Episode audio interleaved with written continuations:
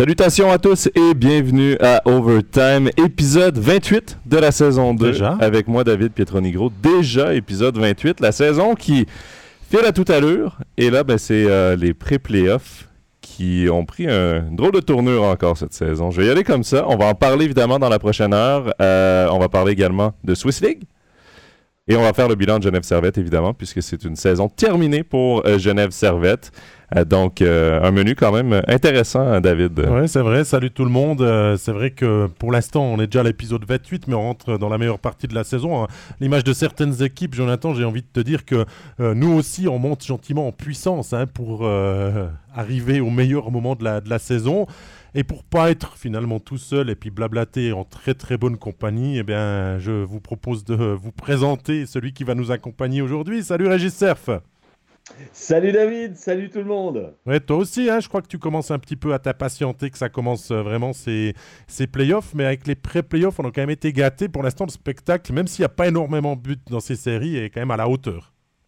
Ah ouais, clairement, moi je trouve que la barre a été placée très très haut. On s'y attendait quand même un petit peu, mais euh, on a été servi quand même avec des équipes euh, qui ont une grosse grosse intensité euh, dès l'entame des pré-playoffs. Enfin, on dit pré-playoffs, mais on est déjà en playoffs pour ces équipes. On on l'a bien senti lors euh, des deux rencontres, des deux séries euh, qui se sont disputées jusqu'ici. On a une énorme intensité du jeu physique. euh, Il y a également les, ingrédients qu'on aime, le suspense dans chacune des rencontres, des entraîneurs, le public qui joue le jeu. Vraiment, je trouve que c'est excellent cette mise en bouche en vue des, des quarts de finale et ça pouvait guère débuter mieux. Bon, on salue aussi tous ceux qui sont dans le chat, hein, déjà euh, Et- David- présents. Mais... Ouais, et David, ta chemise fait réagir. Moi, je l'adore, ta chemise. Je suis un gars qui, qui aime beaucoup le jaune. Et euh, il y a Lido qui dit un peu de couleur pour le printemps. Parce que oui, c'est l'arrivée du C'était le printemps but. aujourd'hui. Mais par contre, il y en a qui sont un peu moins fans. Il y a Marc Ah, euh, qui nous dit elle fait mal aux yeux. Baissez Euh, l'intensité de votre, euh, votre écran si vous voulez, mais c'est un petit peu le maillot des flammes du maillot de top scorer si Ah. vous voulez. hein. Donc euh, voilà, ou le parce maillot que- jaune si Parce tu que veux. t'es notre top scorer à Main Sports. Tout Voilà. Je peux encore Voilà. ajouter On quelque peut plus le chose cacher. On n'entend pas très très bien Joe. Je ne sais pas si tu arrives encore à booster un petit peu ton micro, mais je t'entends faiblement Et maintenant, est-ce que tu m'entends mieux? Rapport à David. Euh, à peine. Ouais, il va falloir tendre l'oreille. Euh, on essaye de régler ça, bien sûr. Euh, eh bien, je vous propose, bien sûr, de poser le maximum de questions dans le Ouais. chat. hein. Et vous, on est là pour ça, pour répondre à un maximum de, de vos questions. Et puis, ben, allons-y. Commençons par la première thématique qu'on a retenue. Jonathan, on va parler de la série de pré-playoff entre Lausanne et Ambry. La seule série qui euh, va connaître son dénouement demain. Euh, donc, les Vaudois qui ont gagné le dernier match contre Ambry euh, 2 à 1 à la Gotardo Arena. Régis, je pense que c'était le plus gros défi pour Lausanne d'aller gagner dans cette patinoire parce qu'on sait à quel point euh, il y a eu de l'ambiance depuis dans cette course au pré-playoff. Euh, c'est une équipe qui était euh, vraiment portée par son public et euh, Lausanne a fait quand même un grand coup en allant chercher cette victoire hier.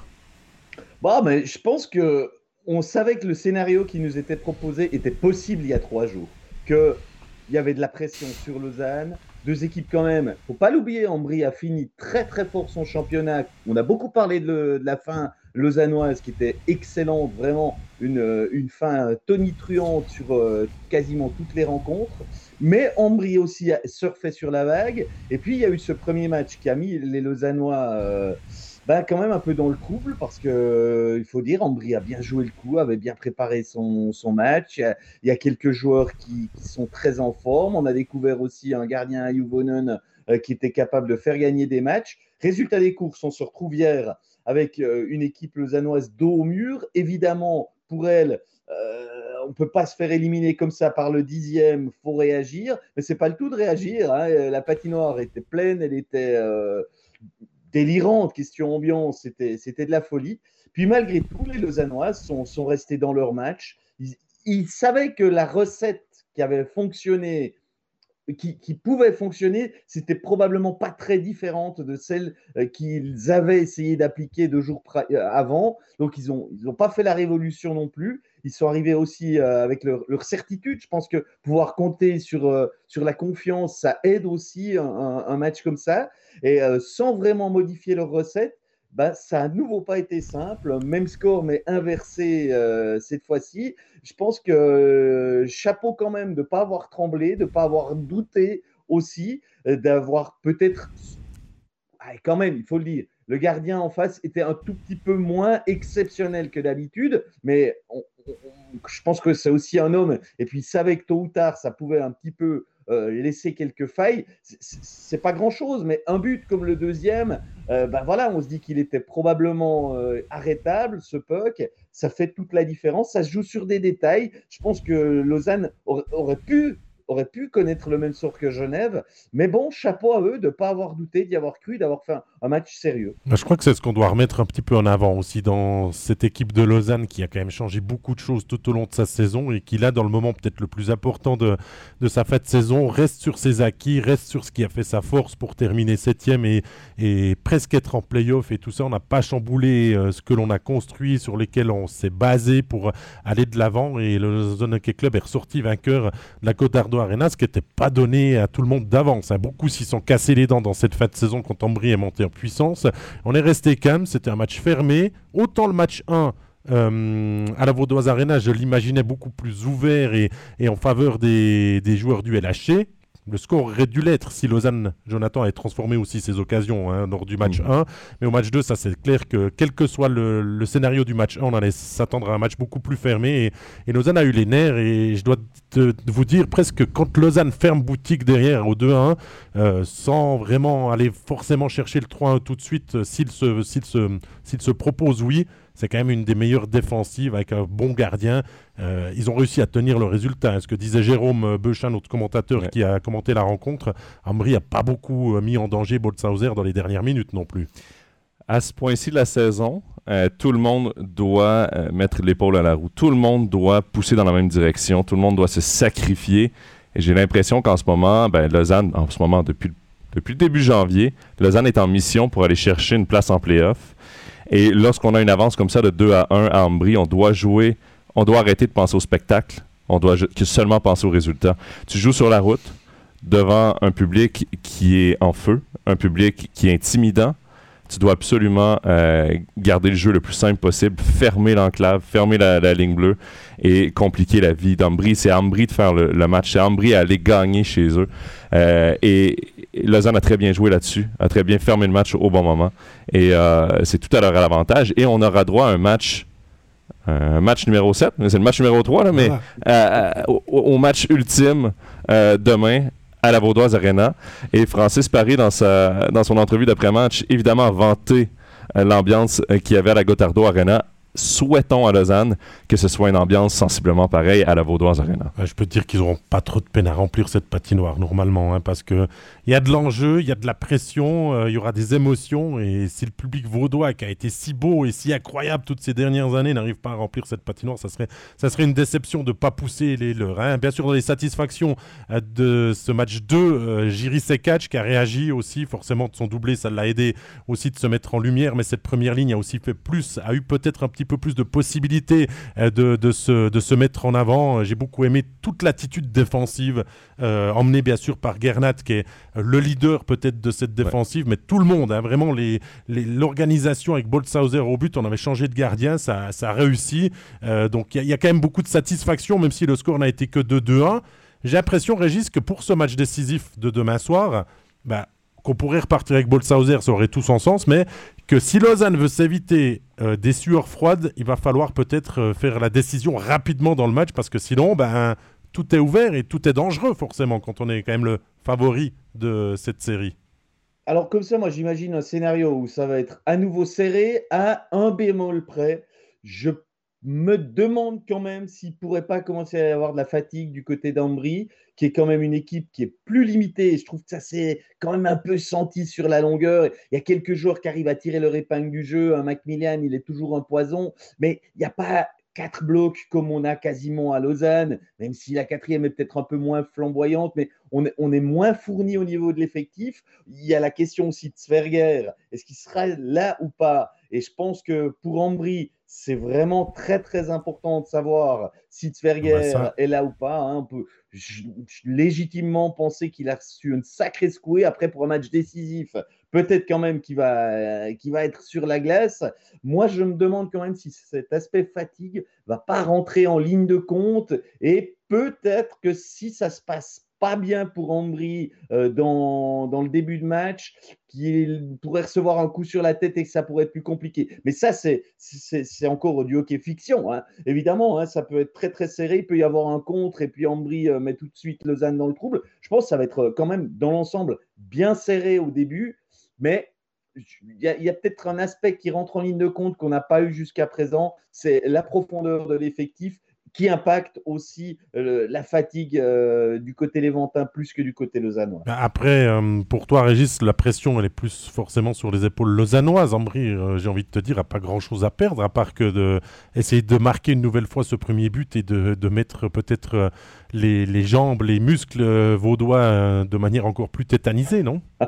Ah ben ça c'est sûr qu'ils n'ont rien à perdre. Ils jouent pas avec la pression, ils jouent pas avec le trouillomètre à zéro. Hein. Jusqu'à présent, on l'a, on l'a vu, ils jouent crânement leur chance. Je pense qu'ils le font magnifiquement bien jusqu'à maintenant, parce que eh ben oui, sur le papier, on les imaginait peut-être pas être autant poil à gratter qu'ils le sont euh, face aux, Lausannois. Donc oui, ils vont jouer, mais il y a des fois où il suffit pas de se dire dans la tête, on y va, on lâche tout, ça peut être notre dernier match de la saison, ça peut être des fois un peu plus euh, compliqué quand même. Ouais, mais c'est des vraies batailles quand même sur cette glace. C'est pré-playoff. Moi, le concept, je l'aime toujours. Je l'ai dit avant euh, qu'avec euh, finalement euh, ces possibilités d'être éliminé et possibilité que cette saison, si on avait qualifié les 8, le suspense aurait été rapidement levé et tout ça. Et on voit qu'on est déjà en mode playoff en fait. On peut enlever le pré dans la préparation de ces quatre équipes. Oui, puis c'est ce qu'on a entendu d'ailleurs dans l'entrevue de Marc Arcobello à la fin du match Genève-Lugano. Et Arcobello a dit, a parlé de, de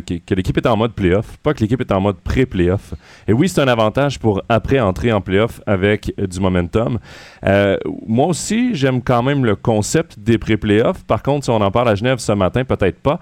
Euh, peut-être qu'ils sont pas de notre avis. Mais moi, ce que j'ai un petit peu plus de peine, c'est le 2 de 3. J'aurais préféré peut-être une série au meilleur des 5, mais c'est vrai que ça allongerait beaucoup le processus. Ça ferait surtout des congés très longs pour les équipes qui se qualifient directement au playoff. Donc, c'est discutable, euh, mais euh, oui, ça donne du spectacle parce que sur les deux, les deux euh, pré-playoffs ont été hyper intéressantes. Ça a été des matchs serrés. et ça, ben, c'est tout à notre avantage comme téléspectateur de vivre ce genre de match-là. Moi, je pense qu'il y avait mieux à faire parce que si vous regardez le calendrier, on a fini le championnat lundi dernier. On a commencé les pré-playoffs que quatre jours après. Pourquoi on ne les commence pas deux jours après? Donc là, on gagnerait deux jours. Les quarts de finale, ils vont, à l'exception d'un match qui a été avancé à mercredi, vont commencer que vendredi. Donc on a de nouveau laissé quatre jours. Ça veut dire qu'on aurait pu faire un best of five là-dedans sans faire jouer les équipes deux jours d'affilée. Voilà. Euh, donc je pense que les équipes, bah, elles ont tranché pour un best of five. Euh, peut-être que ce sera remis un petit peu en question à l'avenir. Parce que n'oubliez pas qu'on là, si ça continue, on peut quand même se retrouver avec deux années de pré-playoff, avec deux fois le 9e et le 10e qui se qualifient. Hein. La saison passée, c'était ça. C'était Rapperswil et Berne euh, qui étaient 10 et 9 qui s'étaient euh, qualifiés. Et cette saison, on a déjà le 9e qui élimine le 8e. Et on a quand même été pas loin de déjà de l'élimination du 7e.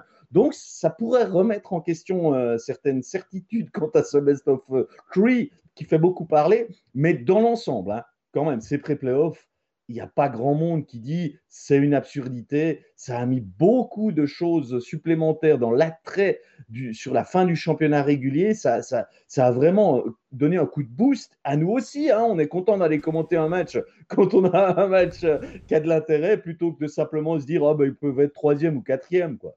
Et il y a aussi un aspect financier à tout ça, parce que Piotap, par exemple, en étant 11e, au moment à quoi, il deux semaines et demie avant la fin de la saison, la patinoire aurait normalement été peut-être vide.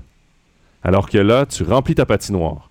Tu vends des billets, euh, de, la, nourriture. tu vends peut-être des en auraient vendu beaucoup plus des billets hier, hein, à mon avis, euh, du côté euh, la Cotardo Arena. Hein. et là, c'est un match supplémentaire à la maison, en pré-playoff. Il y, a tout ça aussi qui est hyper intéressant parce qu'en fin de saison, déjà les spectateurs étaient au rendez-vous. Déjà les spectateurs étaient en mode, eux, pré-playoff, playoff, course aux séries. Intéressante. Donc, pour ce qui est euh, de la santé financière des clubs, ça peut être intéressant aussi. Je pense peut-être plus que... Euh, bon, après, je ne les ai pas vécus les séries de relégation parce qu'évidemment, depuis que je suis à MySports, il y a eu le COVID, on, les playoffs ont été annulés et tout. J'ai jamais vécu les, séries de relégation. C'est mais... toi le chat noir de la...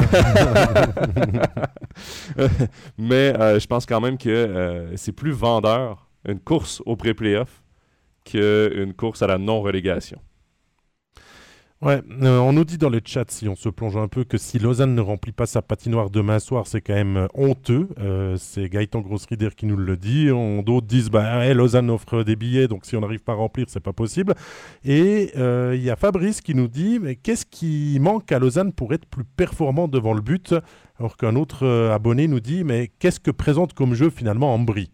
Alors Ambry a beaucoup de cœur, une énorme volonté, hein, parce que qui les voyait encore en pré-playoff à 6-7 journées de la fin, alors qu'ils ont fait un final de, de, fou, hein, que même Berne n'a pas compris ce qui lui est arrivé dessus, euh, et qui s'est fait manger deux fois dans, des matchs à, confrontation directe, en prêtant plus Cory Conacher, qui euh, a essayé aussi de tirer son épingle du jeu dans son nouveau club, et tout ça. Donc euh, Ambry a, mis ça à l'œuvre, il le remet là. Je suis d'accord que c'est peut-être pas le plus beau hockey sur glace, mais il n'y a pas la profondeur, comme tu le disais avant, Régis, et tout. Et, et Lausanne, qu'est-ce manque Qu'est-ce qui manque à Lausanne peut-être pour être plus dominant? Bah, Des buts, de transformer ses actions en buts, parce que euh, sur l'ensemble des deux matchs, euh, si c'est deux fois 5 à 1, il y a pour moi, pas de scandale en faveur des, des Vaudois. Peut-être moins sur l'acte 2, mais en tout cas sur l'acte 1. Mais est-ce qu'on peut parler de finition manquée de Lausanne ou d'un très bon gardien de but Brie Régis, je sais pas, mais moi, euh, le, gardien Juvonen m'impressionne.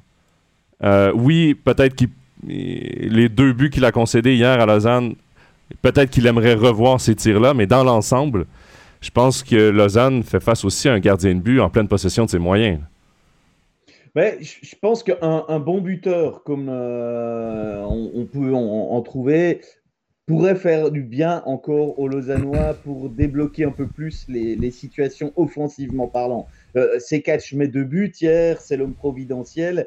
Euh, il, est, il est vraiment sur une, un trend euh, ascendant qui est, qui est remarquable, euh, mais peut-être qu'il manquerait un, buteur suisse là-dedans. Je, je, lis dans le chat le nom de Malguin. Euh, oui, probablement qu'un Malguin ferait du bien pour euh, avoir un playmaker et aussi un gars qui sait marquer. Euh, bah, c'est sûr qu'il n'est pas dans cette équipe et aujourd'hui, il ferait peut-être la différence pour, pour le LHC. moi, je pense qu'il manque pas grand-chose quand même dans l'ensemble de cette équipe pour être au top. Mais en face, faut aussi voir qu'on a une équipe d'Ambry qui est surtout là pour défendre, pour contre-attaquer. Euh, je me permets la comparaison, je ne sais pas si elle plaira à tout le monde, mais je pense qu'on peut un peu comparer à ce que Rapperswil a proposé la saison passée, pas cette année, mais la saison passée.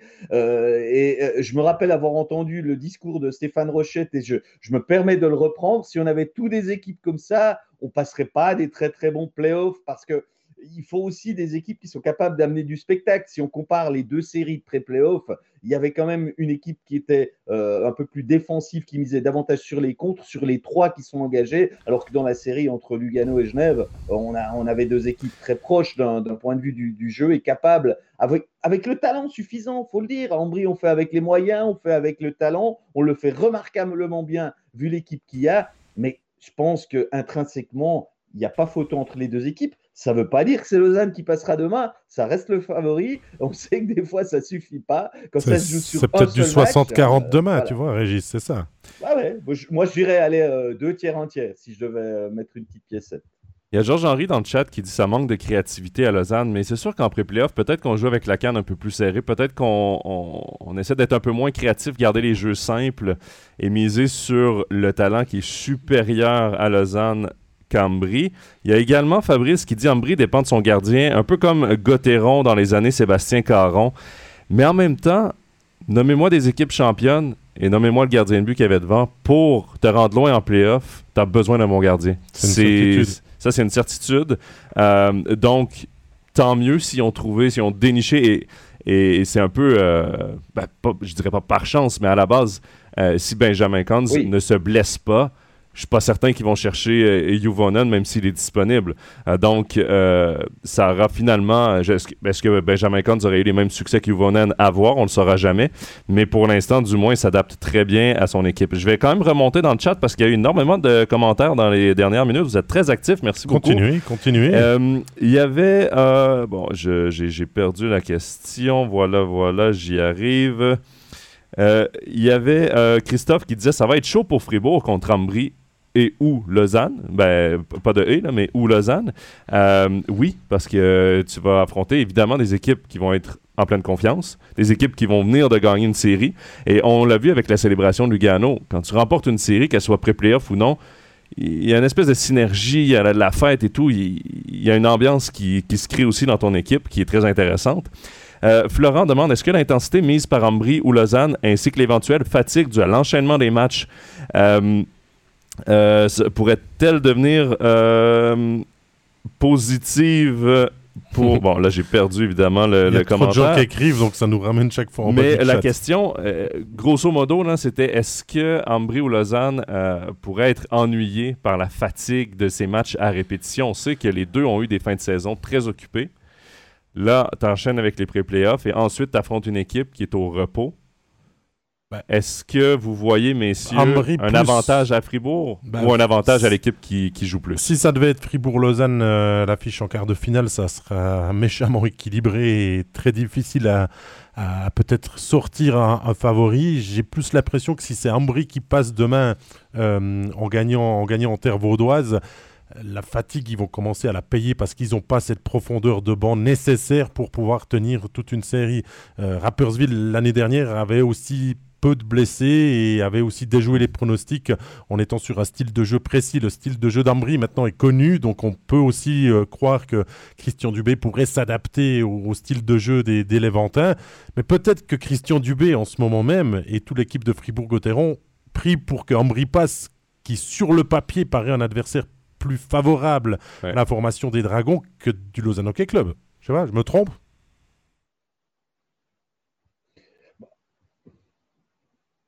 Régis?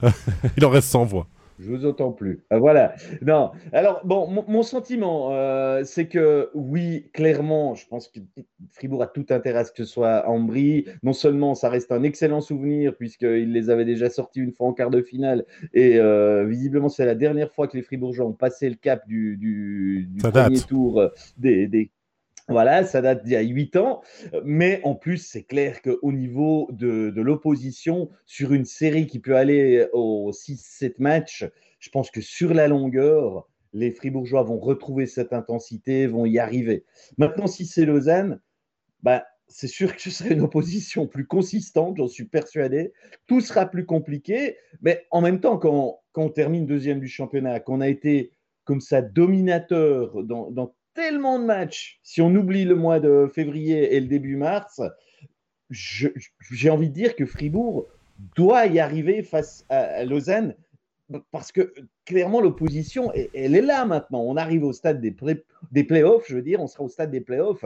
Il n'y a, plus de petites équipes et, et moi, j'en vois pas. Euh, pour l'instant, je vois encore un peu Ambry si j'ose me permettre ça, en tant que encore un peu une petite équipe, entre guillemets, je m'aime, en tant qu'équipe qui, devrait être logiquement dominée en quart de finale, mais sinon, il n'y a, a, plus d'équipe faible. Donc Lausanne, ce sera du lourd. Euh, moi, je vois une série, si c'est euh, Fribourg-Lausanne, qui sera extrêmement serrée. Euh, je pense quand même que Fribourg va sortir l'artillerie lourde après être en, semi-hibernation au début du mois de mars. Donc, oui, ça va être une opposition totale, mais qui est le favori? Je ne sais pas, j'ai envie de vous dire, sur les certitudes fribourgeoises de la saison, c'est Fribourg qui devrait être dominateur. Euh, sur la fin de saison, c'est Lausanne qui prend le momentum. Euh, voilà quoi ça va se jouer sur peu de choses, quoi qu'il en soit. On, vous présentera hein, toutes ces séries, euh, nos pronostics, bien sûr, on va se mouiller comme d'habitude, euh, pour euh, bien sûr après qu'on nous les ressorte pour dire eh, pour une fois vous aviez raison, pour une fois vous aviez raison. Ah, non mais faut, faut, faut, dire ce qu'il y en est là, il va falloir changer notre bout de cristal parce que pour la saison régulière, on s'est un peu on s'est un peu loupé, surtout avec Fribourg. Je sais où l'arrange Stéphane dans le studio si jamais, donc j'irai ressortir celle-là. on va utiliser la sienne. Mais niveau fatigue, pour revenir à la question, moi niveau fatigue, j'y crois pas vraiment. C'est que trois matchs de plus. Oui, il y a de l'émotion, oui, il y a de l'intensité dans ces trois matchs-là. Mm, oui, c'est taxant comme match, mais ce n'est que trois matchs. Et comme joueur de hockey, pour garder un rythme, tu veux jouer beaucoup. Là, Fribourg, déjà qu'ils n'étaient pas sur un bon rythme, doivent se créer un momentum dès le début de la bah, Disons que le match 1 de, Fribourg-Gotteron serait important. Oui. Parce que quand tu sors de 6 défaites, hein, si je ne me trompe pas, pour terminer la saison régulière, avec euh, des microbes qui étaient dans ton vestiaire, ces 11 jours te servent à nettoyer tout ça et à repartir avec un bon entraînement et tout ça. Mais ça ne changera jamais de ce que tu peux apporter comme euh, attitude et comme émotion dans un match. Ça, Lausanne ou Ambry les auront. Donc le match 1 en plus à la maison, dans une patinoire qui, on n'a quasiment aucun souci, sera pleine, sera très important, quel que soit l'adversaire pour Fribourg-Gotteron, pour essayer de partir d'un bon patin. Même que l'année dernière, ça n'avait pas suffi parce que c'est plus tard que Genève avait fait tourner la série. Non, mais messieurs, on, se, met dans l'avenir un peu. Fribourg commence le match contre Ambry ou à Lausanne à la maison. Et ils se font un peu surprendre par une équipe qui a un bon momentum, qui vient de gagner sa série par exemple, Lausanne qui vient de gagner deux matchs de suite contre Ambry. Euh, après deux périodes, si Fribourg est méconnaissable, qui perdent, euh, que, les Fribourgeois perdent 3 à 0, est-ce qu'on va commencer à entendre siffler? Est-ce qu'on va entendre? Non. Et je sais pas, mais il y a quand même un danger de commencer à la maison quand ça fait une aussi longue pause. Oui, c'est un avantage d'avoir l'avantage à patinoire parce que ça te donne un, gros boost d'énergie avant le match. Sauf que si tu sors très mal ton match, euh, il va falloir quand même que les gens continue Donc, je pense à, que continue à encourager. Et euh, parce que là, c'est quand même six défaites de suite. C'est inquiétant. Puis dans le chat d'ailleurs, ça ressort. ça Fribourg a mal fini sa saison. Et, c'est le sentiment en ce moment. Tout le monde, j'ai l'impression, euh, c'est pas sur quel pied danser avec Fribourg. Est-ce qu'on blocage en encore plus? Qui gagne pas euh, les séries depuis 2014, qu'ils ont très peu de matchs gagnés. Mais ce que dit Richard Ruffieux aussi, c'est qu'on va pas avoir le Fribourg-Gotteron de la fin de saison en playoff. Il devrait vraiment y avoir de nouveau le retour de l'équipe qui attend euh, faites bien et tout ça. C'est ce qu'on souhaite, aussi, pour la meilleure affiche possible. Mais, mais, mais c'est une certitude que Fribourg-Gotteron a terminé la saison en se posant des questions. Et Christian Dubé n'a pas nié non plus dans les différentes euh, interventions, interviews qu'il a, qu'il a données et qu'il a laissées, euh, de dire que bien sûr, lui, il aurait voulu gagner tous les matchs pour terminer même premier et tout ça dans, dans, cette fin de saison. Et que, ben, bien sûr, il ne doute pas du système de jeu qu'il a mis en place et tout ça, mais que ben, on n'est jamais à l'abri de rien. Et puis qu'ils ils sont ambitieux et que le public a envie de les encourager. Peut-être qu'après le premier match perdu, pour moi, il n'y aurait pas des sifflets ou il serait peut-être malvenu ou peut-être d'une minorité. Mais c'est clair, si la série commence à tourner, pour voir après. Je sais pas. Régis, toi? Mon sentiment, c'est que moi, j'ai jamais vu une série au meilleur des sept matchs se jouer sur le premier match. Et admettons que Fribourg soit encore pas complètement dans son dans ses playoffs, soit pas encore en mode playoff, alors que Lausanne, quoi qu'il en soit, ils seraient s'ils vont en, quart. Euh, je pense que c'est pas ce premier match qui est qui est clé, mais je pense que peut-être ils auront besoin de deux ou trois matchs pour être complètement vraiment à fond, retrouver, parce qu'ils savent, ils savent comment jouer, ils savent comment ils ont été en saison régulière, et ils n'ont pas été... Euh, alors oui, parfois, peut-être ils ont eu la réussite avec eux, mais quand même, il y avait des attitudes. Ces matchs, ils ne les remportaient pas euh, en lançant une pièce euh, à pile ou face. Ils les remportaient parce qu'il y avait une grosse intensité, parce qu'il y avait des lignes qui marchaient, parce qu'il y avait des joueurs qui savaient comment se trouver, parce qu'il y avait un jeu. Et je suis persuadé que c'est une équipe qui ne sera en tout cas pas aussi fantomatique qu'on l'a vu, euh, qui va se, ressaisir. Il y a des joueurs d'expérience qui savent bien. Probablement que des joueurs qui ont 34, 35 ans, quand on est au dernier match, qu'on est déjà assuré d'être dans les deux premiers, on n'a plus une motivation, le feu d'aller se faire mal, d'aller risquer de se blesser. Mais je me fais aucune illusion, ils vont arriver à, tourner le bouton sur le mode playoff, euh, mais c'est peut-être simplement l'adversaire qui, lui, parce que sur le papier, je vous rappelle que on, avait mis Lausanne, nous, devant Fribourg, donc c'est la preuve qu'on pensait que les Lausannois étaient quand même une grosse équipe. Donc, moi, je pense qu'on peut avoir vraiment de grosses cylindrées. Et moi, je vois pas pourquoi on n'aurait pas un bon playoff. Et on peut pas comparer avec celui de l'année passée face à Genève, parce que Lausanne, c'est pas Genève déjà. Ça joue probablement un poil moins euh, viril, un moins, moins physique. Et puis, il y a des joueurs qui ont appris de ça. Il y a un jeu de Fribourg qui semble c'est trop si musclé, j'ai trouvé cette saison. Donc la saison, elle va, euh, la, série, elle va pas se jouer sur euh, quelques charges qui, déstabiliseront les, les Fribourgeois si jamais. Messieurs, dans le chat, en tout cas, on voit que les playoffs arrivent aussi. On se chambre, on se cherche un petit peu. Il y a certains qui sont peut-être pas supporters fribourgeois qui disent Ah, de toute façon, les batteries sont à plat, Fribourg est fatigué, Fribourg va pas y arriver. Mais non, les 11 jours ont servi à recharger les batteries, ça réagit et tout.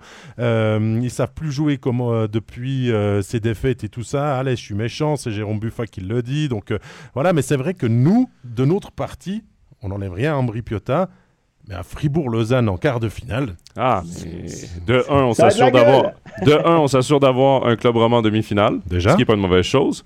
De deux, je veux dire, il y, a, il y a une confrontation directe, euh, un derby qui. qui Et les confrontations de la saison ont été serrées Oui. et disputées, donc euh, ça, ça- on- ça ne peut qu'être euh, le scénario rêvé pour nous, évidemment, d'avoir un, un Lausanne-Fribourg. Moi, je suis pas nécessairement d'accord avec les affirmations comme quoi Fribourg était fatigué à la fin de la saison parce qu'ils ont eu une fin de saison assez relaxe. Moi, je pense que c'est entre les deux oreilles, c'est une question de confiance. Puis je suis d'accord avec Régis qu'une série ne se joue pas sur le premier match. Par contre, Fribourg doit rentrer dans ce premier match avec le couteau entre les dents pour reprendre cette confiance, enfin marquer un but. bah, c'est ce que- que devait faire Lausanne contre Ambry aussi. Je te rappelle que c'est compliqué jusque-là. hein. C'est trois matchs de suite, Fribourg sans marquer de but. Donc, euh, Mais regarde ce que Et Zoug avec- a fait en fin de saison régulière. Nous, on se focalise beaucoup sur les romans, mais Zoug, ils n'en ont pas gagné beaucoup plus des Non. matchs non plus. hein. Donc, euh, on a l'impression que cette première place intéressait ni l'un ni l'autre, La différence entre la première et la deuxième position, ce sera joué finalement sur une défaite en prolongation contre Zurich. Parce que Zurich est allé chercher un point et est repassé devant. Mais sinon, ils ont perdu aussi, je pense, un 5 matchs de suite. Ouais, puis Fribourg, c'est pas pour non plus euh, minimiser euh, les six défaites, mais ils sont tombés aussi contre beaucoup d'adversaires qui avaient besoin de points Ouais. aussi. Ils sont tombés contre Ambry, ils sont tombés contre Lausanne, ils sont tombés contre Davos. Donc, Qui euh, a joué Davos d'ailleurs. Moi, je commentais ce match-là. Davos a joué un solide match. Un très, très bon match fermé. Ils ont empêché Fribourg de rentrer au centre, empêché Fribourg d'avoir des tirs de l'enclave, des tirs dangereux. Ils prenaient les rebonds. C'était un, un match parfait pour Fribourg, ce, ce dernier match de la sa- euh, pour, pour Davos plutôt, ce dernier match de la saison contre Fribourg. Mais euh, on parle que Genève est plus physique que Lausanne. Par contre, Elner, hier, avec sa charge solide, hein. sur divers guerres, était très solide. Et si les défenseurs de Lausanne commencent à frapper des joueurs de Fribourg de cette façon-là, ça peut peut-être être un tournant dans une série. Oui. Et de voir Edner comme ça, dans la légalité, parce qu'il n'y a rien qui est tombé, il n'y aura pas de suspension euh, à moins d'une surprise. Et on en a parlé beaucoup. apparemment, sur la le- Ligue sur aurait pris parti que la charge était correcte. Et, et c'est d'ailleurs ce qui ressortait sur le plateau. euh, nos, nos intervenants euh, disaient que c'était une charge correcte, chose que, que je suis parfaitement d'accord avec. Donc, mais si on commence à amener cet aspect physique aussi dans, le- dans le jeu de Lausanne, ça pourrait être très bon pour la suite des Mais choses. Joe, avec des si, on met Paris en bouteille et Lausanne n'est toujours pas encore qualifié. Donc euh, voilà. En on, effet. on serait impatient de voir bien sûr ce, ce dernier match euh, de pré-playoff demain. euh, prise d'antenne 19h25 pour le studio. On sera en place et on vous commentera bien sûr ce- cette rencontre. Mais on va passer à l'autre pré-playoff puisqu'il y avait deux affiches et que l'autre n'était ouais, pas en reste non plus. Avec des Genevois et des Luganais qui nous ont offert tout un spectacle. Vraiment, déjà, on sentait la bonne odeur des playoffs, mais des playoffs déjà bien avancés, avec des matchs euh, très intenses, très disputés, avec des émotions, des charges, des histoires à raconter, des, des scores serrés. Ça aurait pu tourner de chaque côté. C'est Lugano qui s'en est sorti en sortant Genève euh, de cette série sur le score de 2 à 0. Il a fallu les prolongations hier pour euh, eh bien, choisir un vainqueur finalement. Euh, ça s'est pas joué à grand chose. Lugano a, fait toute une série, j'ai envie de dire, s'est regroupé. Chris Maxorley a réussi à, à mobiliser ses troupes pour préparer ce match contre Genève. Genève qui arrive avec beaucoup d'acquis, qui était une superbe équipe de cette deuxième partie de saison et tout, puis qui est tombé contre un adversaire à sa hauteur, j'ai envie de dire. Il y avait match. Et ça s'est pas joué à grand chose que, que Genève doive mettre un terme à sa saison. Mais personnellement, j'ai beaucoup, beaucoup apprécié ces, affrontements. Il y, a, eu des histoires hier qui ont certainement laissé des traces qui peuvent expliquer la sortie de Tom Ernest en, en- première période, euh, qui avait le- le bras. euh, le bras en, en baudouillère à la fin du match n'a pas aidé. Sans Tom Ernest, c'est quand même pas la même équipe, faut se le dire. Il n'est pas MVP de la saison régulière élu par ses pairs pour rien et tout. Euh, mais d'autres auraient pu prendre le leadership et ben voilà. C'était, il fallait un vainqueur et c'était deux, deux beaux contradicteurs et peut-être le mieux organisé, le plus sérieux, est sorti vainqueur. Plus malin peut-être aussi. hein. Aussi Parce que euh, moi, je, je- je suis persuadé que Chris Max Orley a une expérience énorme. c'est un, un fin tacticien, c'est un fin renard, il sent bien les choses, il connaît Genève, il connaît euh, quasiment tous les joueurs de Genève euh, avec toutes leurs qualités, leurs défauts. Et puis, moi, je pense que dans cette série, euh, sans rien enlever à Yann Cadieux, mais je pense que Chris Maxorley avait un ascendant en termes d'expérience, de, voilà, de, ce feeling. ben, moi, pour vous dire très honnêtement, je n'avais pas parié un copec sur Lugano avant la série. Pourquoi? Parce que je les ai vus encore lors du dernier match à Bienne. J'ai discuté avec Romain Lefeul. Il était vraiment très déçu de la manière dont l'équipe jouait ces derniers temps. Euh, C'était pas faux d'essayer, même s'il savait qu'il serait neuvième. Euh, on, le, on leur ressassait quand même des choses d'un point de vue tactique qu'ils appliquaient pas. Ils n'étaient ils étaient pas dans le coup tous ces derniers temps. Et puis tout à coup, le fait de se retrouver euh, dans un match plein d'émotions, parce qu'entre Lugano et Genève, il y a toujours eu une, forme de rivalité. C'est pas un derby, mais quand même, je ne sais pas pourquoi dans ces matchs, c'est toujours un peu chaud. Donc je pense qu'il y a aussi ça qui, est remonté à la surface. Chris Maxorley a su tirer le meilleur, et puis peut-être que son équipe a, a enfin appliqué son système qui demande beaucoup où on sait que c'est pas toujours facile de faire euh, adhérer chaque joueur euh, durant les, 52 matchs de saison régulière. Et je pense qu'en playoff, on a une vraie équipe qui, a fait les sacrifices. Ça, ça m'a surpris. Et je pense que ça explique beaucoup pourquoi ce Genève, qui était sur une phase quand même très positive, sur un excellent trend, s'est heurté à une équipe qui, qui, était finalement à son niveau, tout simplement. Parce que très clairement, ce match c'était un match de quart de finale. Ça, on pouvait tout à fait avoir euh, le, quatrième contre le cinquième. Je pense qu'on aurait eu une opposition un peu euh, du même style avec deux équipes d'un même niveau, d'un excellent niveau. Clairement, elles valent mieux que la 8 et la 9e position euh, qu'elles ont eu au classement de la saison régulière. Puis après, bah, ça se joue sur quelques détails. une erreur du gardien, un big save, la sortie de Tumerness, quand même. Je pense clairement que ça a pesé très très lourd dans la balance, même s'il ne faut pas oublier que de l'autre côté, le, défenseur qui est le meilleur n'était pas sur la glace. Hein. Quand même, je, dirais que Muller, euh, c'est pas Défensivement parlant. Ouais, bah oui, on s'en passe pas comme ça. C'est pas du tout le même registre que Tom Ernest, c'est clair, mais je pense qu'il ne faut pas non plus que mettre ça sur l'effet Tom Ernest. Il était là lors du premier match, son équipe n'a pas gagné, et, hier, bah, il a quand même manqué parce que sur la fin, il y a un vrai plus. J'ai envie de dire, Régis, aussi ce qui change le visage de, Lugano ces dernières semaines, c'est les arrivées d'Abdelkader, de Shane Prince et le retour de Schlegel au jeu. Je sais pas, ça, c'est quand même beaucoup d'explications qui font. Euh, c'est exactement ce que j'allais dire. On ne résume pas une équipe à deux joueurs ou à trois joueurs. Mais tu vois, tu perds Tom Ernest. C'est un dur coup pour Genève. Moi, Abdelkader, je l'ai vu jouer toute la finale de la saison dernière, le, le Zouk Genève. Et il était tellement dérangeant. Euh, je l'ai trouvé non, c'est plus un joueur rapide. C'est pas le meilleur coup de patin. Mais en playoff, c'est son style de jeu. C'est ce qu'il aime faire, déranger l'adversaire, être devant le net. Il fait peur, il fait mal. Il fait mal, et on l'a vu avec Tom Ernest hier. Euh, son but d'ailleurs, Abdelkader, il est où? Devant Gauthier Desclous. Il passe devant au bon moment et, et personne ne lui touche devant le filet. C'est un gars malin, c'est un gars rusé devant la cage, dans les espaces clos. Il est solide, il utilise bien son gabarit, qui n'est pas le plus gros gabarit, qui n'est pas, le, pas le plus grand, le plus gros, mais il utilise très bien sa force.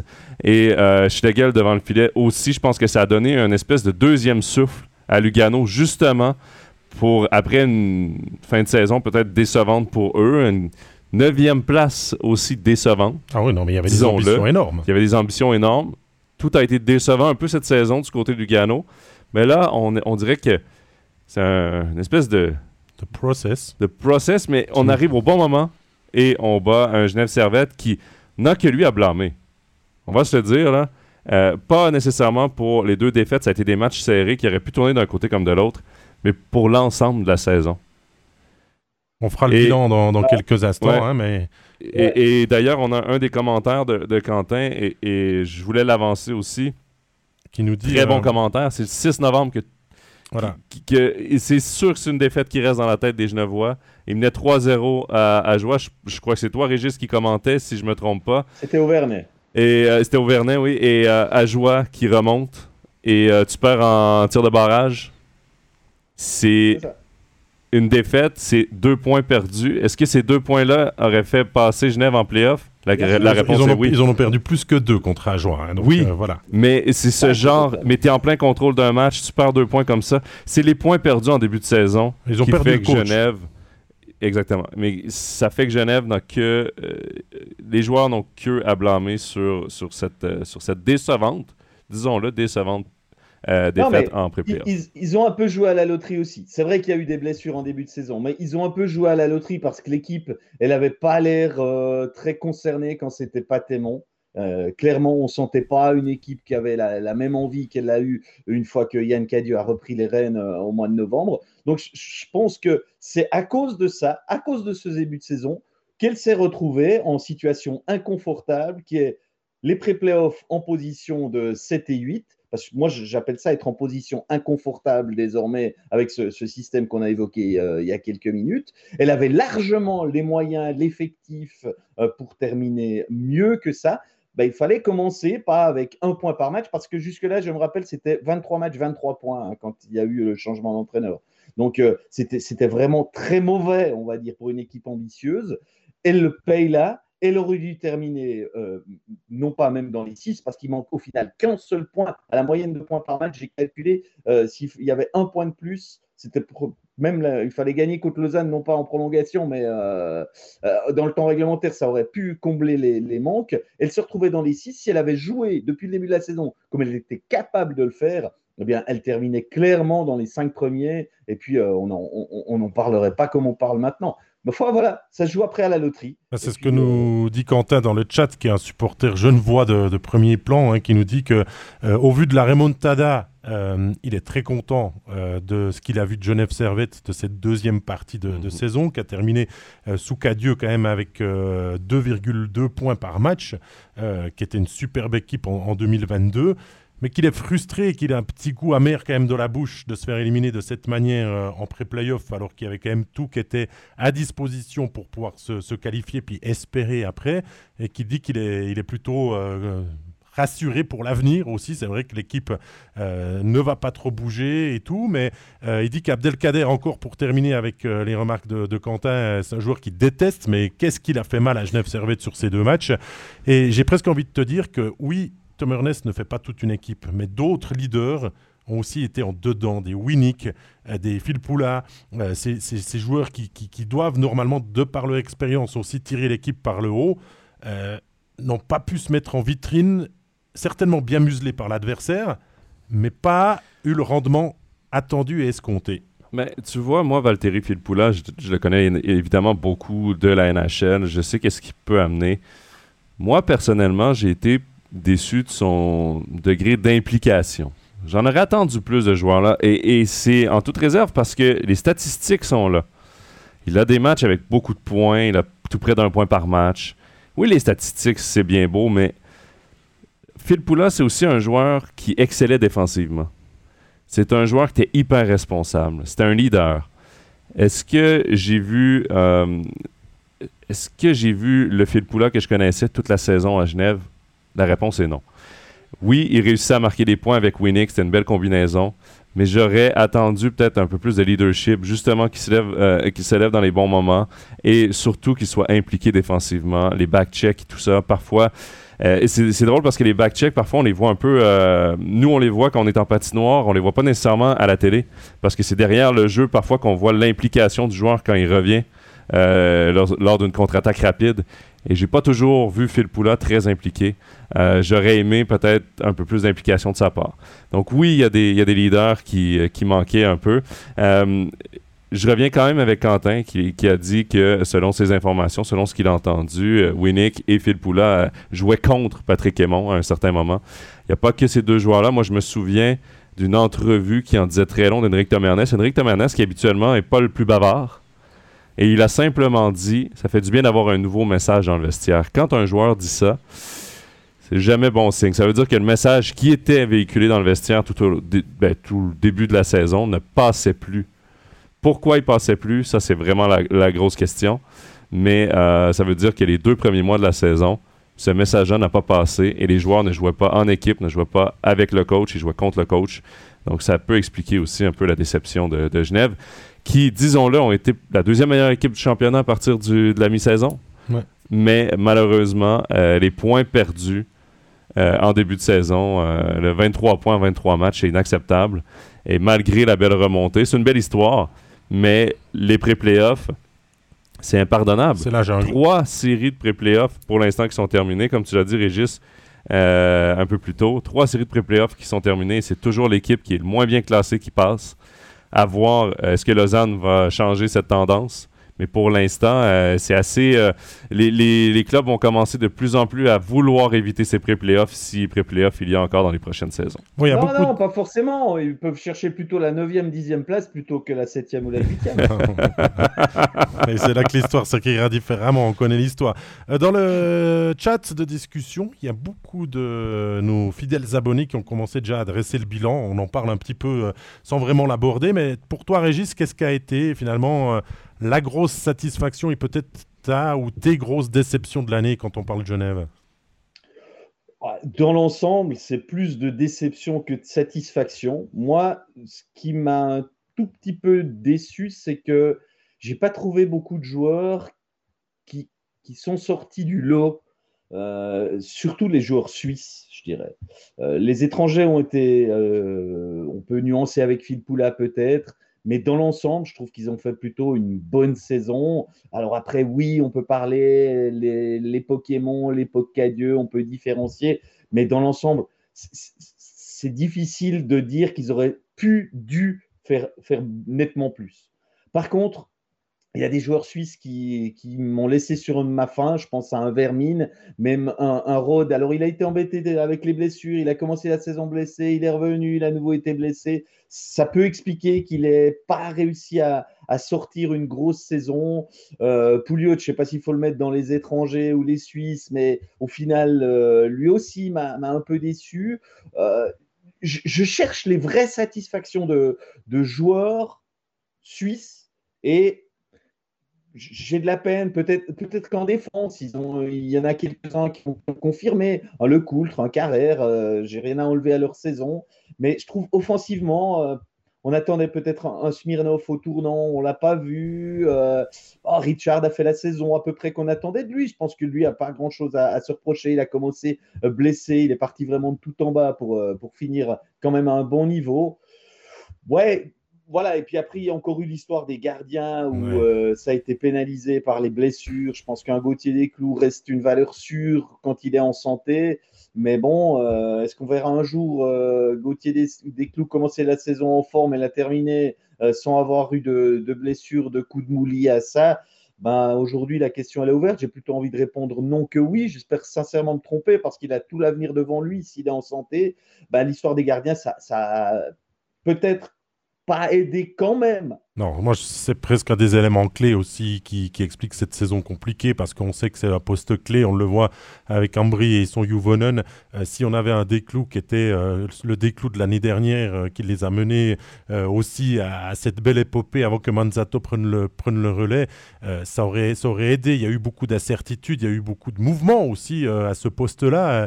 bien sûr que quand Nifler est venu, ça a fait des superbes performances, mais ça n'aide pas une équipe non plus à trouver une certaine stabilité sur toute une saison. On était quand même parti sur un duo de gardiens euh, qui, euh, pour certains dans le chat, était un, un vite, un gag, euh, mais pour d'autres, Paris, de mettre Charlin aussi numéro 2, c'était et on l'a dit en plateau et on le redit aujourd'hui, un peu risqué et peut-être précipité de l'amener là. Ça s'est pas bien passé dans ses sorties et derrière, bah, il a fallu bricoler. C'était un pari intéressant, peut-être trop tôt, moi, j'ai été le premier à applaudir la décision de signer à long terme deux gardiens de produits genevois à long terme, euh, parce que oui, c'est les deux gardiens d'avenir. Stéphane Charlin n'est pas un mauvais gardien, et éventuellement, il va être un très bon gardien en, National League. C'était peut-être que trop tôt, et dans, un, dans le tourbillon négatif euh, du début de saison, on aurait eu besoin d'un Manzato. Peut-être pas qu'il aurait, peut-être qu'il n'aurait pas gagné des matchs. Il n'aurait peut-être pas euh, connu la même histoire que l'année dernière. Mais, mais simplement d'avoir l'expérience de reposer des clous, d'avoir l'expérience d'un vestiaire. C'est un bon coéquipier, c'est un, un, gars qui est apprécié, c'est un gars qui travaillait bien avec des clous la saison dernière. Mais la décision a été prise au début de la dernière saison. Donc c'était une décision qui a été euh, euh, peut-être choisi un peu trop tôt parce que Charlin a été laissé à lui-même en, Swiss League la saison dernière. Et bon, oui, on peut pointer euh, euh, ça du doigt, mais moi j'ai l'impression, après des clous, la défense était très mauvaise de Genève en début de saison. Euh, des clous, oui, il a concédé des mauvais buts, mais oui, il, était, il recevait des chances A1 aussi contre lui. Est-ce que l'année passée, il faisait les arrêts sur ces chances-là, les chances de grande qualité? Parfois, oui. Mais tu peux pas non plus tout arrêter. Euh, il y a Quentin qui dit Vermin a été très bon. C'est une grosse perte pour Genève. Oui, c'est une grosse perte pour Genève. Oui, Vermin a été bon sur 15 matchs. Mais est-ce que Vermin a été bon sur toute la saison? Moi, je trouve qu'il y a beaucoup de joueurs qui n'ont pas été constants à Genève cette saison, qui ont eu des bons flashs, qui ont eu des bonnes semaines, des, mais une équipe où tout le monde était en forme, bon, évidemment, ça n'existe pas, tu peux pas avoir tout le monde en forme, mais j'ai l'impression que ça a été beaucoup par séquence à trop de joueurs.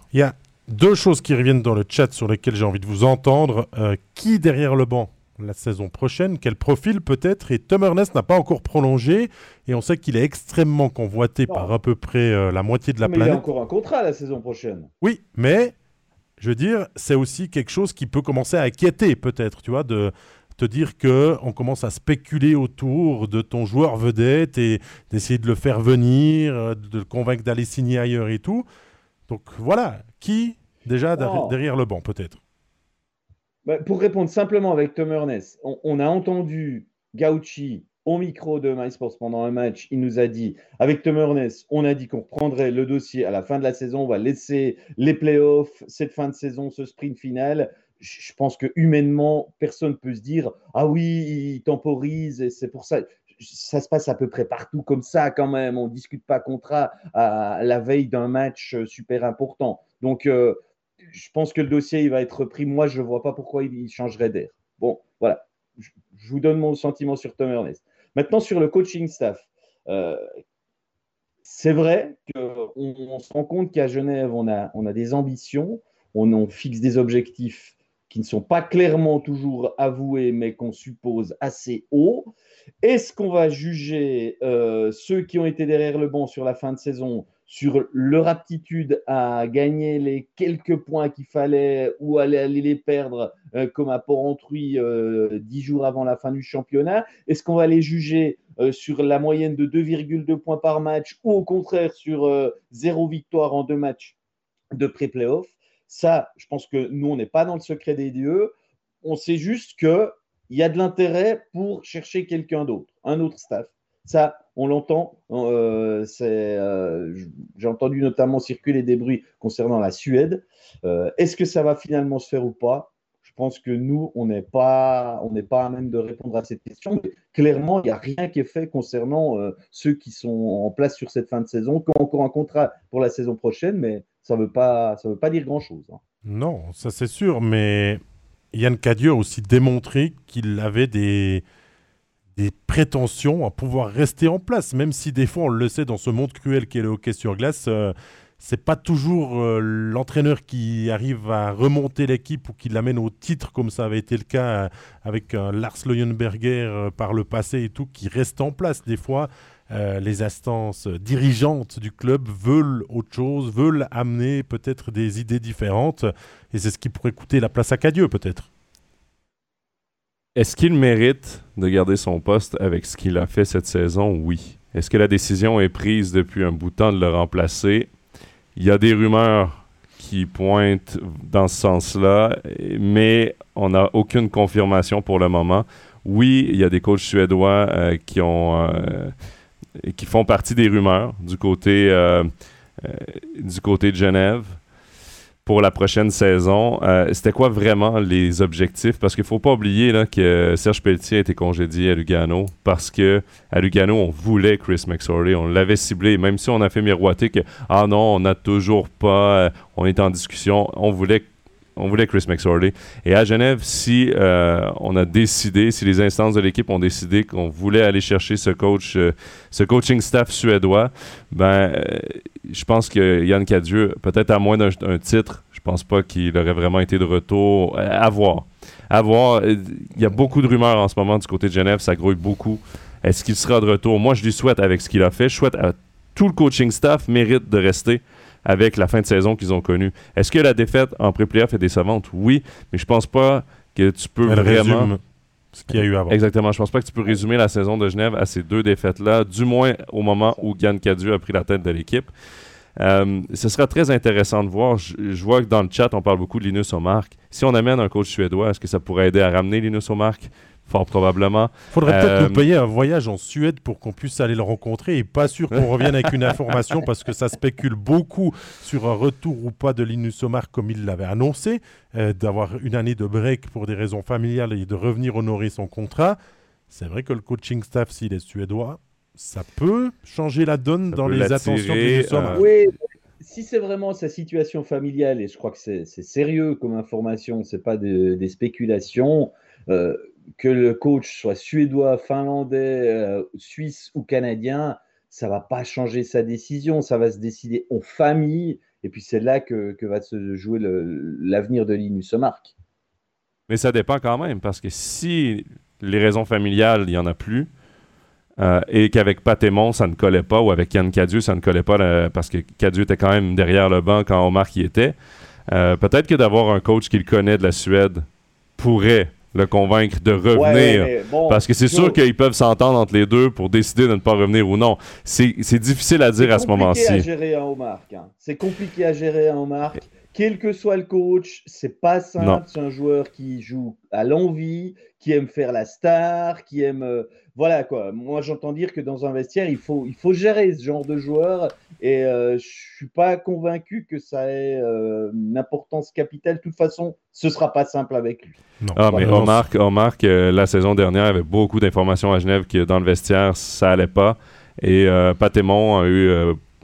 A jamais vraiment réussi à l'encadrer, à, à le mettre, à le faire rentrer dans les rangs. C'est vraiment une bibite à part, euh, Linus Omark. C'est sûr, c'est sûr. Donc ça, on saura les prochaines semaines. On va laisser peut-être le temps à Genève Servette de, de digérer forcément cette fête saison à brut avant d'annoncer un petit peu les, les- les prochains mouvements. Et, et je vais juste répondre à, à Joachim sur le chat. Est-ce que tu choisis ton coach pour une saison de Omar? Pas convaincu. Je dis pas qu'il choisirait un coach suédois pour Omar, mais je dis juste que si Genève a décidé d'aller dans le sens d'un coaching staff suédois pour des raisons qui leur est propre, peut-être qu'Omar serait porté à revenir avec un coach qu'il connaît, qui vient de chez lui et tout, euh, derrière le banc. Je dis pas qu'ils ont engagé un coach pour faire revenir Omar. Ça, jamais, jamais de la vie, euh, Genève ferait euh, quelque chose du genre. Voilà, on a fait un petit peu le bilan de ces pré-playoffs. Encore un match demain à vivre, le bilan de la saison de Genève Servette. On va un petit peu se diriger maintenant à l'échelle inférieure parce que les playoffs la battent leur plein en Swiss League. On peut faire le point sur la série. euh, déjà, les séries de quarts de finale qui sont en cours euh, en Swiss League. Quatre matchs disputés. Cloton déjà qualifié pour les demi-finales. Les trois autres, eh bien, c'est le même score. C'est 3 à 1, que ce soit pour la Chaux-de-Fonds face à Viège, euh, pour Holton face à Sierre et pour Turgovie face à Langenthal. Ce que je retiens là-dedans, c'est que la qualification de Cloton, elle est logique en trois rencontres. On l'attendait face à Grasshopper. Je pense qu'on peut passer directement à la page suivante, à la page des, des Ouais, ça- demi-finales. ça n'a pas été la euh, minimaliste. Voilà. Voilà, minimaliste. C'est le mot que j'utiliserais. mise en marche tranquille. convaincu. Voilà, mais tellement convaincu de sa force qu'il se donne que dans les dix dernières minutes, si je résume, et puis euh, il les gagne sur la fin pratiquement tout le temps, mais il les gagne, donc euh, on peut difficilement dire qu'ils ont tort. Euh, pour voir le vrai Cloton, ben, je pense qu'il faudra repasser euh, pas avant les demi-finales pour savoir ce qu'ils ont vraiment dans le ventre. En tout cas, il y a beaucoup de joueurs à disposition. Ça, c'est la certitude que, que l'on a.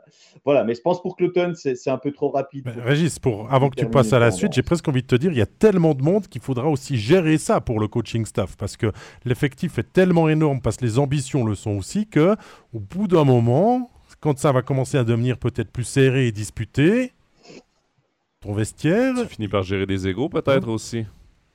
Ah bah, clairement, eh, clairement c'est une gestion du personnel qui doit pas être évidente. Je pense qu'il y a bien des entraîneurs qui ne souhaiteraient pas se retrouver dans une telle situation. Il y a un moment donné où il ferait mieux de dire bon ben euh, les trois là, de toute façon, vous jouerez plus. euh, partez en vacances et puis euh, on s'entraîne plus que euh, à 28 euh, au lieu d'être 32 quoi si je résume c'est à peu près ça quoi mais bon ils ont quand même pas mal de, petits pépins Cloton ne communique absolument rien mais on sait qu'il y a quand même pas mal de joueurs qui ne jouent pas, qui ne sont plus disponibles, non pas qui sont retranchés, mais qui sont simplement blessés. Et ça explique aussi pourquoi ils ont, ils ont fait toutes ces acquisitions de, de licence B. Mais en tout cas, ça doit pas être simple tous les jours de, gérer les égaux euh, et devoir dire à certains voilà, euh, je fais venir euh, celui-ci parce qu'il a fait la saison en Liga, donc toi tu t'en vas et tu regardes le match depuis la tribune. Ouais, je pense que c'est pas tous les jours drôle. On sait peut-être pas tout encore de toutes les licences B qui peuvent être activées. Hein. Ça pourrait encore bouger et tout. Et euh, Cloton comme Holton pourrait peut-être être renforcé. Mais on te laisse développer. Vas-y, les autres séries, euh, Régis, euh, quelles impressions elles t'ont donné jusque-là? Alors, je dirais que sur le reste, il y a pour moi une surprise c'est de voir que Turgovie mène 3-1 face à Langenthal. Euh, c'est pas du tout ce qu'on attendait. pour le reste, demi-surprise quand même dans la série entre La Chaux-de-Fonds et Viège. Je pensais quand même que Viège était capable de monter un peu son niveau et d'être plus accrocheur euh, face aux Neuchâtelois. Pour moi, c'est clairement une équipe qui, n'y arrive pas, qui plafonne, qui, donne l'impression de tourner en rond. Et pourtant, si vous regardez l'effectif, elle a, elle a, absolument rien envié à son homologue euh, des, montagnes neuchâteloises. Euh, je pense qu'il y, a de la profondeur, il y a, de quoi faire dans cette formation. Mais euh, ben voilà, pour l'instant, ça ne veut toujours pas. Puis en face, il y a une équipe de la Chaux-de-Fonds qui a fait un championnat plutôt régulier, qui a bien terminé, qui a été un contradicteur solide quand il affrontait les, ténors qui étaient Cloton et Holton. Et au final, ben, il est là avec probablement un peu plus de, de confiance et de certitude que son adversaire. Peut-être un petit peu moins de talent, mais une équipe qui joue euh, vraiment en équipe, qui euh, a un bon système, euh, qui, bon, pour l'instant, a encore un point en... où je mettrais un point d'interrogation, c'est devant le but, parce que la Chaux de Fonds espérait bien avoir Osloon. Il n'est pas là. Ça se passe avec Eberhardt et euh, un très jeune gardien, prometteur certes, mais je pense pas que c'est avec lui que les chaudefonniers peuvent euh, gagner euh, tous les matchs jusqu'à avoir le titre. Et puis Eberhardt, il est, il est pas mauvais, mais je suis pas encore certain non plus que ce soit un, gardien qui te fait gagner une série. Mais avec tout ça, ben, les chaudefonniers arrivent quand même à, sortir des bons matchs. Il y a toujours des, joueurs qui tirent leur épingle du jeu. Et on découvre un, Américain, là, Hunter Brinker, qui réussit un triplé, qui euh, est arrivé en fin de championnat régulier à la place de Holden. Enfin, il est arrivé pendant que Holden était encore valide, mais c'est lui qui prend la place de l'excellent norvégien. Et il fait vraiment une très très belle impression. Euh, moi, je l'ai vu pour la première fois jouer euh, il, y a, il y a quatre jours. C'est un joueur qui, a beaucoup d'atouts, du patinage, de la passe. Puis maintenant, on le découvre aussi buteur, ce qui n'était pas une évidence lors de ses premières rencontres. Donc, euh, gros, gros, euh, gros poisson, voilà, pêché par Loïc Bourkelter pour les playoffs. Tu sais ce que j'ai bien aimé de cette équipe de Chaux de Fonds, Régis, c'est le match que vous commentiez qui était diffusé sur, euh, sur MySports. Ce match, Chaux de Fonds se doit de le gagner. ils le laissent filer dans les dernières minutes et puis ils se sont fait un petit peu peur. Ensuite, puisqu'il y a eu ce, ce but, non-but euh, dans, sur la sirène et tout ça, et qui vont réagir en gagnant à Viège ensuite. Donc ça, c'était aussi une très belle preuve de caractère aussi, parce qu'à 2-1 dans la série, euh, tu es quand même à la portée de ton adversaire et que Viège puisse vraiment euh, se, baser sur cette remontée pour peut-être changer les choses. Le match 4 était clairement, Régis, un tournant dans cette série. Si Viège, devant ses spectateurs, remportait ce match, là, on recommence à y croire. Mais la Chaux-de-Fonds a très bien fait pour justement baisser un peu le les croyances, j'ai l'impression, de, de, Viège et la Chaux-de-Fonds euh, qui joue une bonne série. Euh, oui, clairement, euh, clairement là-dessus, ils ont très bien fait au match 4 de justement aller gagner sur la route en plus. Faire exactement le même coup que Viège venait de leur faire. Ben, moi, plus remarquable encore, je trouve que comme ils l'avaient fait lors de l'acte 2, cette fois, ils ont été menés quasiment tout le match 1-0, 2-1, 3-2. Acte 2, ils ont été menés de deux longueurs, même assez rapidement. Et chaque fois, on trouve des ressources euh, pour revenir à égalité, pour gagner, que ce soit dans le temps réglementaire hier ou euh, lors de l'acte 2 en prolongation. Je trouve que ça montre que cette équipe, elle a, vraiment de la ressource. Moi, je pense qu'elle a connu un petit, petit accro euh, lors du match qu'on a commenté à la chaux de fond, où ils se sont vus un tout petit peu trop beaux à 3-1, à 10 minutes de la fin. Ils ont, ils ont, ils ont un petit peu baissé le, rythme.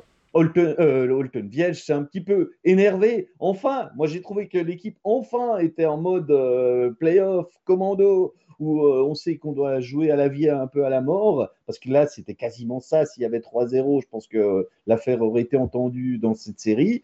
Mais, les chaudes-phonies, à part ces 10 minutes-là, ils ont quand même euh, jusqu'à présent une, sacrée maîtrise et, de la ressource. C'est Régis, on se balade quand même pas mal dans ces patinoires de Swiss League et euh, dans ces playoffs, on parle beaucoup avec des gens du milieu et tout. Puis on nous dit que c'est clair que Viège a battu une équipe en allant chercher des top scorers un petit peu partout chez les autres.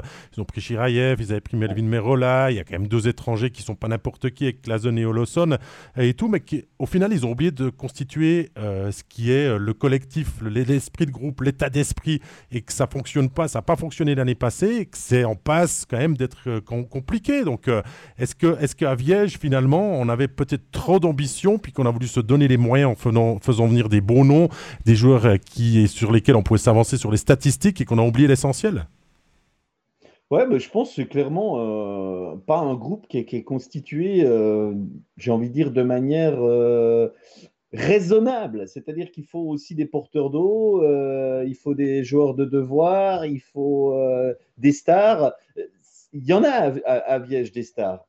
Il y a probablement même des trop gros stars pour la Swiss League, comme les, un, Linus Clazen. Je suis pas convaincu que ce soit un joueur pour cette ligue moi, j'ai toujours pas cette impression qu'il.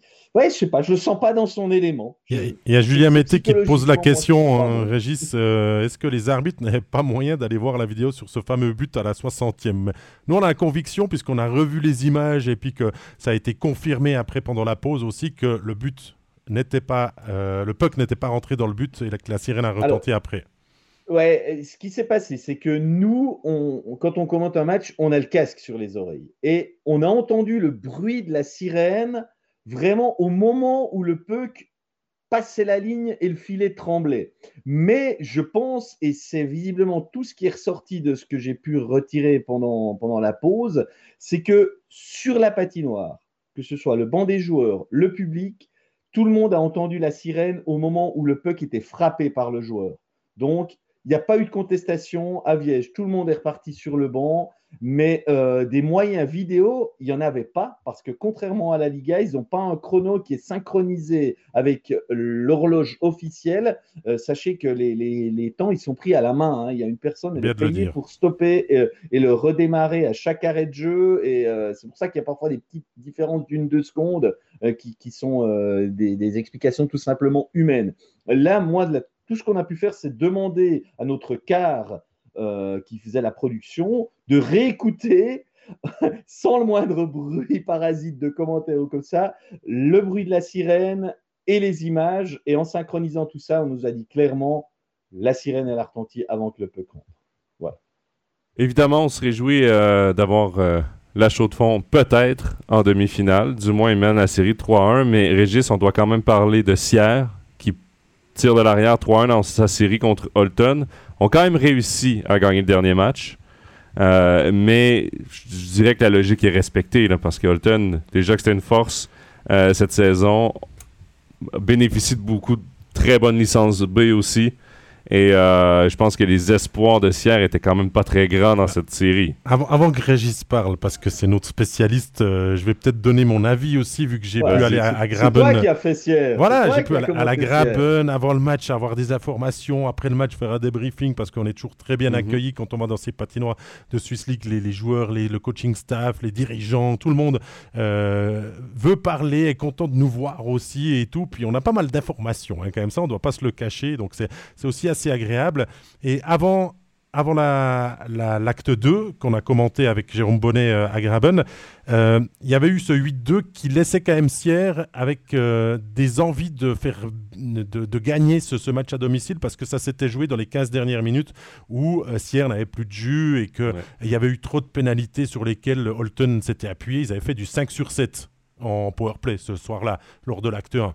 Alors on avait des envies. Et cet acte 2 était bien parti, euh, assez bien équilibré. Les Sierrois étaient bien dans leur match avec euh, le public qui était aussi revenu euh, à plus de 2000 personnes à Graben. C'était aussi plaisant, ils ont fait du bruit et tout.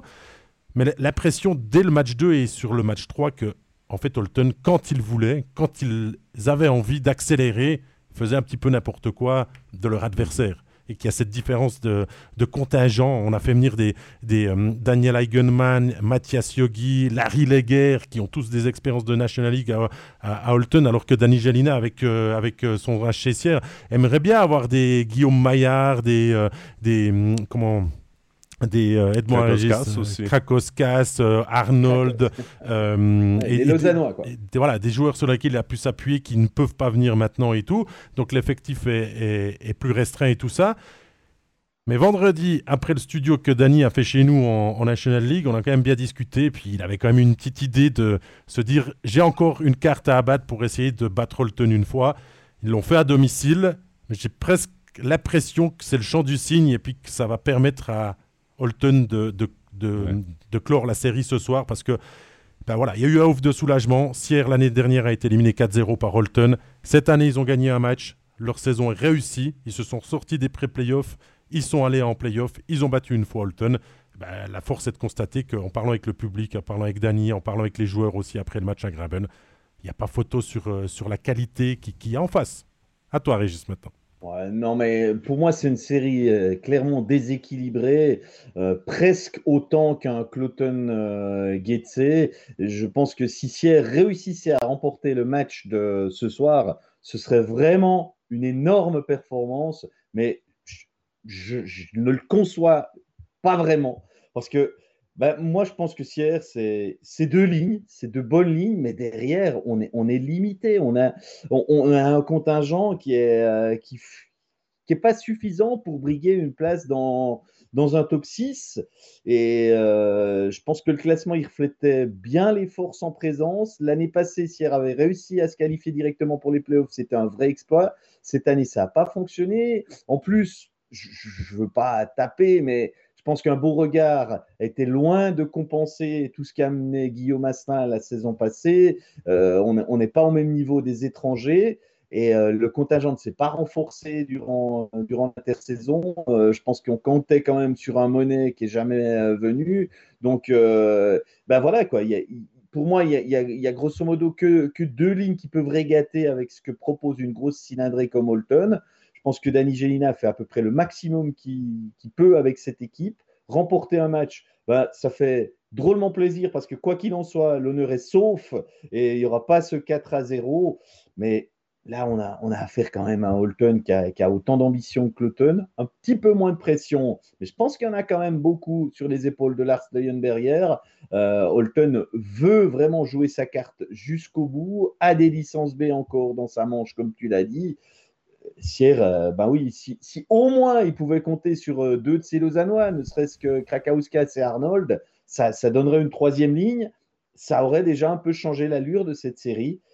C'est pas le cas. Je pense qu'à Sierre, euh, l'heure n'est pas encore venue d'être très ambitieux et je suis pas convaincu que le prochain coach aura vraiment une équipe pour faire, pour faire beaucoup mieux que maintenant. En tout cas, je ne vois pas trop comment. Il y a Vladi qui nous dit que Holton est clairement aussi une des grosses équipes bien armées de ce championnat. Il n'y a aucun doute là-dessus, Vladi.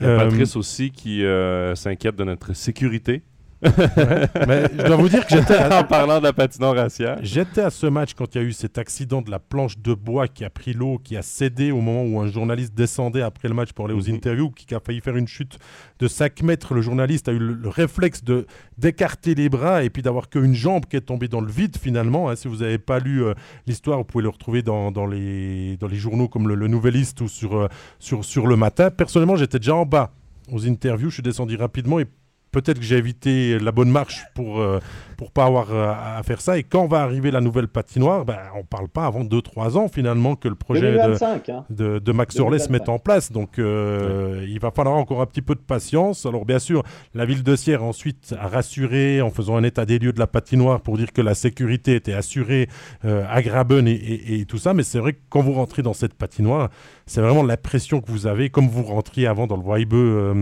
Régis, à l'époque avant qu'il soit rénové à Port-Rentruy, c'est ce sentiment que c'est une patinoire. C'est retour vers le futur. Voilà.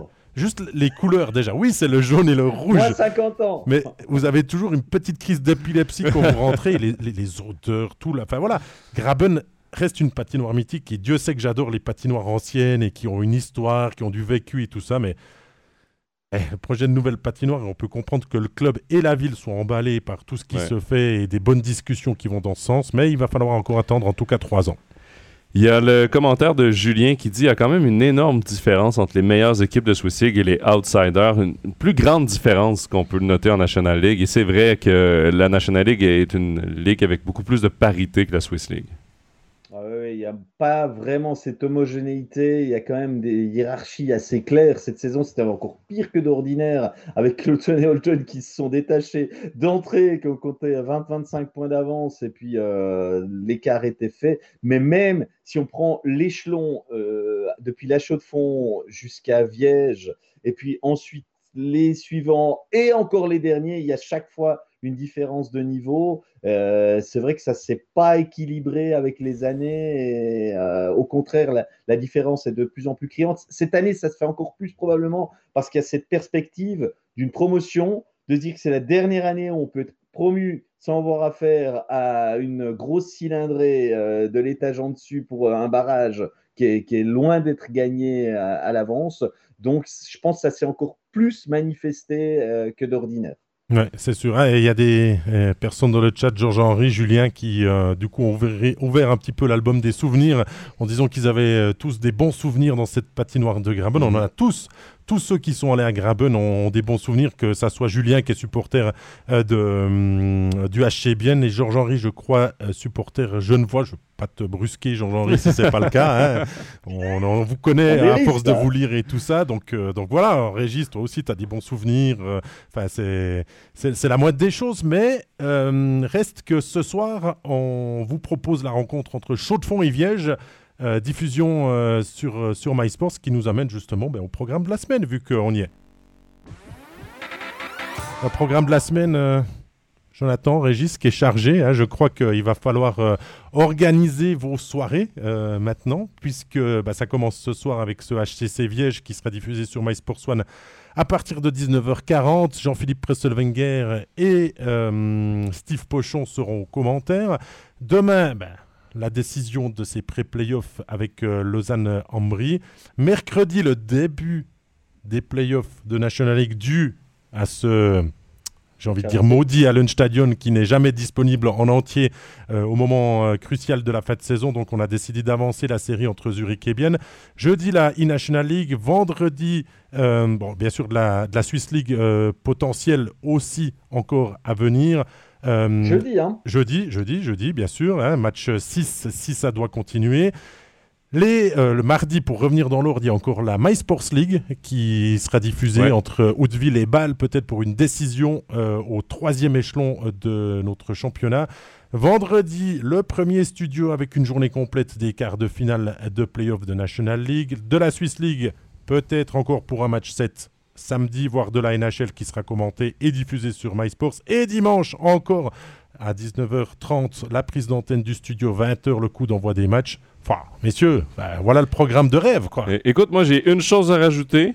Jeudi, je vais être de retour dans notre studio euh, de streaming avant la e-National League, puisque Overtime NHL, on va, euh, on va faire le bilan euh, de la date limite des transactions qui a lieu aujourd'hui. Donc, pour tout savoir sur, évidemment, les Suisses qui sont en grande forme en NHL ces dernières semaines, depuis le début de la saison même. Et on va également revenir donc sur toutes les transactions en vue de cette fin de saison qui s'annonce très intéressant en NHL.